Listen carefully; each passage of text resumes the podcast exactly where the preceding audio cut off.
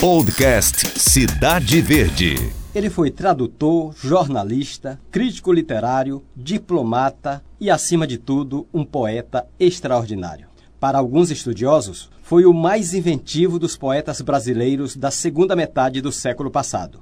Mais que isso, foi capaz de revelar inúmeros talentos igualmente gigantes. Eu estou falando do piauiense Mário Faustino. Mário Faustino dos Santos e Silva nasceu em Teresina em 1930 e faleceu em um desastre aéreo no Peru em 1962, quando tinha apenas 32 anos. Viveu no Pará, onde participou dos movimentos culturais da época. Depois, no Rio de Janeiro, assinou no Jornal do Brasil a página Poesia Experiência, inovadora e transcendente. Publicou um único livro, O Homem e Sua Hora mas foi um sopro de novidade que ainda se sente até hoje. Eu sou Fenelon Rocha e estou aqui em mais um episódio do Persona, desta vez com esse personagem algo mágico, Mário Faustino. Para falar sobre ele, eu recebo Carlos Evandro Martins Eulário, professor, pesquisador, que está lançando um livro sobre o poeta. Obrigado, professor Carlos Evandro, por estar aqui. Muito, obrigado, eu queria cumprimentá-lo. Professor, para a gente começar, eu queria falar do Mário Faustino Provocador, que se revela especialmente na página Poesia e Experiência. O quão provocador ele foi? Bom, a geração de 1945, ela era capitaneada por poetas voltados para a tradição e resistente às inovações culturais da época. Nós podemos citar Bueno de Rivera, Ledo Ivo, José Paulo Moreira da Fonseca, Jair Campos e outros que queriam impor um modelo de produção poética já superado, sem perspectivas de novas conquistas no plano inventivo da linguagem. O senhor diria que o Mário Faustino quase que se rebela contra esse, esse estilo? Exatamente. É tanto que no ensaio Concretismo e Poesia Brasileira, né, só abrindo um parênteses, o concretismo foi uma das vanguardas literárias, né? um dos movimentos que eu diria mais representativo das vanguardas literárias da década de 50. E, e Mário Faustino, ele pertence a um grupo de poetas que se situa entre a geração neomodernista de 45 e as experiências vanguardistas da década de 50. Então, de algum modo, então, ele rompia ele é um com aquele poeta, grupo de, de 45. Ele, ele, ele rompia. É tanto que, num ensaio publicado em 1957 no Jornal do Brasil, onde ele manteve uma página inteiramente dedicada à poesia, Poesia e Experiência, né, que circulou é, nos anos entre 1956 a 1958, início de 59. E nesse ensaio, Mário faz um balanço da poesia de seu tempo. E ele se insurge contra o marasmo em que se encontrava a poesia brasileira. E em tom enérgico, ele cobra maior participação de poetas como Carlos Drummond de Andrade, João Cabral de Melo Neto, Bandeira, Cecília Meirelles, Murilo Mendes, Vinícius de Moraes. Eram poetas consagrados, mas que não se preocupavam, como Mário Faustino se preocupava com a, as mudanças, com uma poesia inventiva e um pouco distante desse grupo de 45. O senhor diria que a página Poesia e Experiência se tornou uma espécie de bússola da, da poesia naquele momento? Claro, eu acho que foi norteadora dos novos talentos da época. E, e só para você ter uma ideia, em plena, em plena década de 50, Ledo Ivo declarava: não se faz um soneto, ele acontece e rompe da alquimia do que somos, subindo as altas torres do não ser. Então, esse tipo de poesia, essas formas poéticas, elas já estavam esgotadas. Né? E a solução concretista, que era proposta pelo grupo de poetas, entre os quais se destacavam Haroldo de Campos, Augusto de Campos e Décio Pignatari, esse tipo de poesia propõe o desaparecimento do eu lírico em benefício de uma poesia verbo vocal visual, quer dizer, uma poesia em que se não é só para ser lida, é, é para ser, ser, vista, é para ser sentida, não só pelo ouvido ou pelo pelo olhar, né? Exatamente. No poema então ressalta-se uma estrutura objetiva extraindo da palavra uma possibilidade plástica e sonora. Quer dizer, é uma outra dimensão da poesia. Isso, onde se valoriza também o espaço em branco do papel, que também atua como elemento funcional na construção do poema objeto. Diversa, no entanto, é a opção de Mário Faustino, né? que apesar de aplaudir com entusiasmo a iniciativa dos concretistas, ao se utilizarem é, dos recursos da sintaxe ideogramática, né, que rompe com a linearidade, que propõe a extinção do próprio verso. Né? Sim. Mas o Mário Faustino ainda acreditava na eficiência, na eficácia e na reificação do verso. Ele poderia a, aproveitar da tradição aquilo que poderia influir na sua produção para que ele pudesse construir uma poesia inventiva. É, é, nesse sentido que os estudiosos dizem que ele transita entre dois mundos? É exatamente nesse sentido, em que ele produz uma poesia, é, embora dentro ainda de uma sintaxe lógico-discursiva, ele ressaltava os valores gráficos e fônicos das palavras. Né? Ele produziu, como diria o próprio Haroldo de Campos a respeito da poesia do Mário, o Mário, ele, no livro que ele publica em 1955, onde há um poema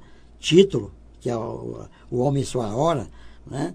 ele lá já faz um poema numa forma é, dúctil, mais flexível. Professor Carlos Evandro, vou falar um pouquinho mais sobre a página Poesia e Experiência. Lá ele tinha tradução de poemas, poemas de talentos novos, críticas, em que a página Poesia e Experiência mudou o próprio olhar da imprensa sobre o mundo cultural. Essa página, ela possuía várias seções, como por exemplo, o melhor em português. Ele estudava os poetas clássicos da língua portuguesa, né? Poetas modernos, né? Poetas é, estrangeiros e traduzidos.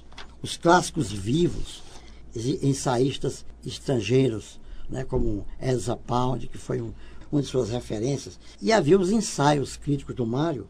O mais importante dele são os diálogos de oficina, né, em que ele imagina dois poetas refletindo sobre como fazer poesia. Tem fontes e correntes da poesia contemporânea, evolução da poesia brasileira, é, o poeta novo que ele lançava, e havia as pedras de toque. O que, que eram as pedras de toque?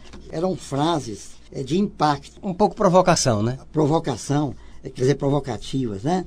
O Mário, tudo que ele fez foi com a intenção de didática. Sim, com a intenção, de refletir, de, de refletir, ensinar. De ensinar a poesia. Porque ele tinha um, um repertório de leitura muito vasto. Muito vasto, é. Né?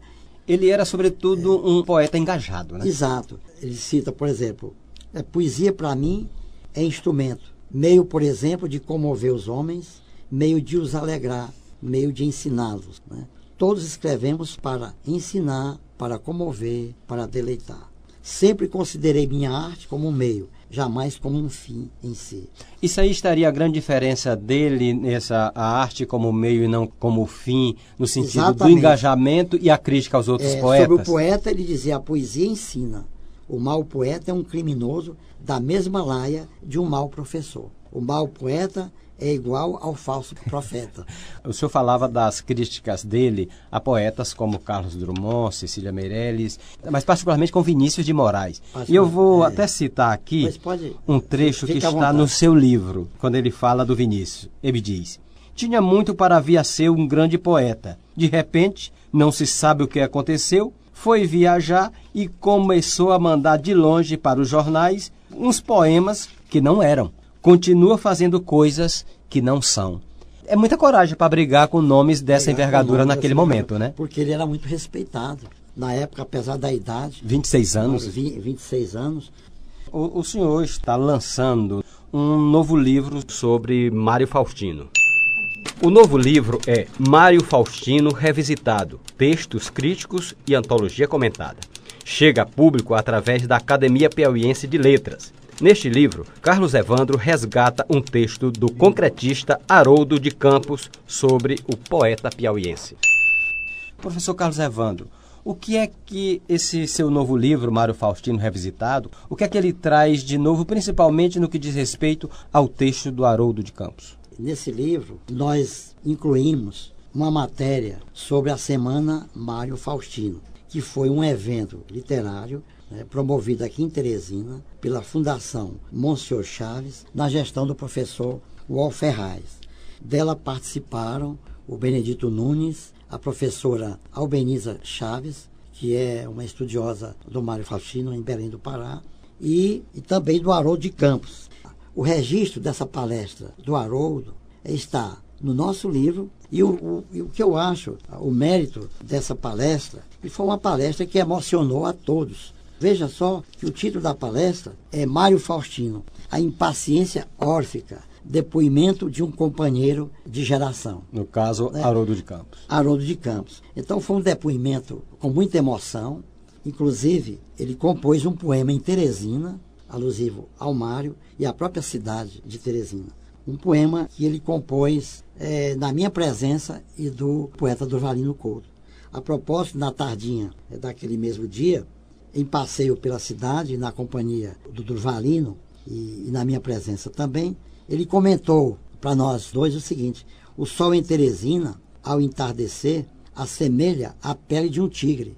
Cita-se essa passagem a propósito desta bela imagem que foi transferida para o poema, onde ele diz: Fausto, infausto, Faustino, senha, sina, centauramente, musamente, Mário, te recordo esta vez em Teresina. É um mar de alta voltagem, mar divino, um mar de viva aragem repristina.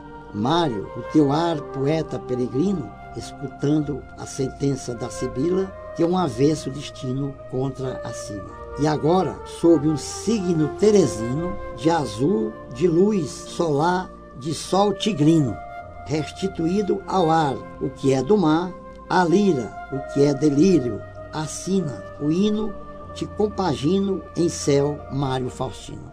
Olha aí, maravilha de poema. É.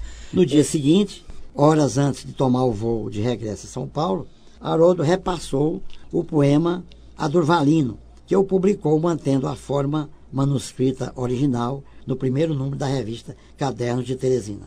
Eu queria só uma, uma curiosidade. Esse poema ele foi, ele foi é, escrito né, no balcão da sorveteria Elefantinho. Elefantinho. Ali na Frei Serafim. Serafim. Olha aí, registro histórico. É um registro histórico, e o Durvalino é testemunho disso.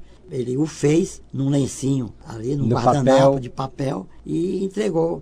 E o, e o Durvalino, inteligentemente, ele, ele, ele preservou né, a, a forma gráfica com a qual até porque ele dispôs o poema no poema. lencinho, no, no, no, papel em branco, né? É, Na então, folha de papel. Até porque no concretismo a forma importa, né? Então ele preservou a forma. É, professor Carlos Evandro, a gente vê muito estudo sobre Mário Faustino fora do, do, Piauí, na Unicamp, na USP, principalmente no Pará. Por que, que a gente não estuda tanto Mário Faustino? Sinceramente, eu estranho. Hoje, a, as escolas já começam a se preocupar. Mas o, o, o, que eu acho que não se estudam, os poetas piauienses, a literatura piauiense, eu creio que essa, esse interesse das escolas públicas e particulares pelos vestibulares, pelo Enem, seguindo listas eh, de livros predeterminadas pela FUVEST, Unicamp. Então, isso tudo dispersa os alunos e os afasta dessa leitura. O que é que o Mário Faustino nos diz hoje em termos de poesia? Ele ainda seria hoje renovador? Eu acho que ele seria um dos poetas de maior destaque no nosso cenário literário contemporâneo. Ele trabalha várias formas, né? Ele trabalha inclusive sonetos, inclusive é. o romanceiro, né? Aquela forma ibérica, vamos dizer assim. O que é que caracteriza, mais chama atenção para o senhor dentro desses formatos tão diversos que ele utiliza? O mais notável que eu acho é o, a mestria, que eu acho o talento dele em lidar com enjambement, o que seria um encadeamento dentro do texto. Quer dizer, é o sentido de um verso é continuar no outro verso. Né? E isso faz com que as pessoas sintam essa cadência, essa musicalidade extraordinária. Por exemplo, nos sete sonetos de Amor e Morte, que é, é são os sonetos que ele os produz numa forma inglesa, né? Não é com aquela tradicional né, dois quartetos é, dois e quartetos, dois terceiros. Assim, três, Ele une três. todos os versos numa só quadra. A musicalidade do poema reside exatamente Não só na seleção das palavras, é lógico, né? mas é, no emprego desse recurso poético. Né? E ele diz, olha, dor, dor de minha alma, é madrugada, e aportam-me lembranças de quem amo, e dobram sonhos na mal estrelada memória arfante, donde alguém que chamo para outros braços cardeais me nega restos de rosa entre lençóis de ouvido. Ao longe ladra um coração na cega noite ambulante, e escuto-te o mugido, ó vento que meu cérebro aleitaste, tempo que meu destino ruminaste. Amor, amor, enquanto luzes, puro, dormido e claro, eu velo em vasto escuro, ouvindo as asas roucas de outro dia cantar sem despertar minha alegria. Maravilha.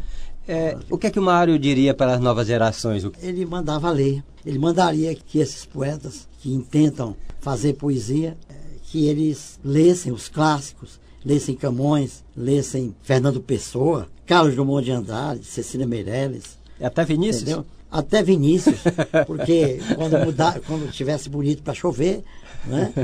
Aí, é verdade. Eles, eles é, externariam né, os seus estados melancólicos com mais Professor, competência, né? É. Professor Carlos Evandro, eu queria agradecer muito essa nossa conversa sobre Mário Faustino. É um breve olhar sobre o Mário, mas que sirva também no estilo Mário de provocação para outras pessoas que gostam da poesia, que gostam, sobretudo, da boa poesia. Eu queria agradecer a oportunidade que você me dá em participar deste programa.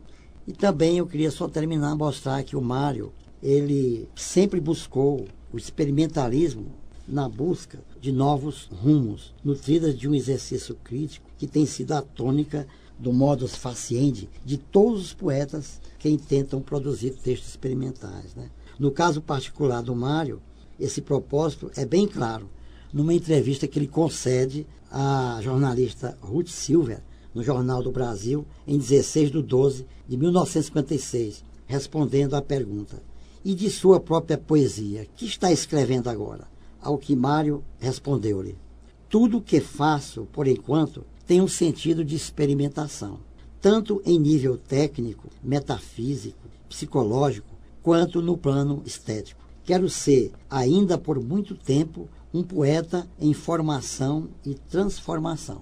Um dia, quando estiver mais realizado como homem e como artista, então começarei minha verdadeira obra, que espero sirva de alguma coisa como documento humano e como contribuição para a transformação da sociedade, da língua e da poesia do Brasil.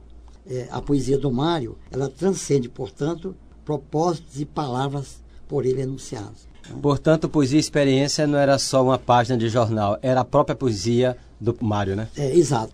O método do Mário seria o ideogramático, ou seja, não inteiramente linear, não inteiramente discursivo, mas semelhante à montagem do cineasta russo Sergei Eisenstein, que na década de 1920 rompeu com o discurso narrativo cinematográfico. Ele queria trazer algo revolucionário, algo inventivo e algo experimental. Bom, a gente encerra aqui essa nossa conversa sobre Mário Faustino. Mário Faustino, que foi inovador na poesia, inovador no jornalismo, inovador como crítico literário e como tradutor. E a gente agradece também a sua audiência, você que está aí acompanhando a gente. Lembrando que você, ouvinte, pode acessar nossos episódios do Persona através do cidadeverde.com ou pelos agregadores como Spotify, Apple Podcasts e Castbox. Até nosso próximo episódio. Podcast Cidade Verde.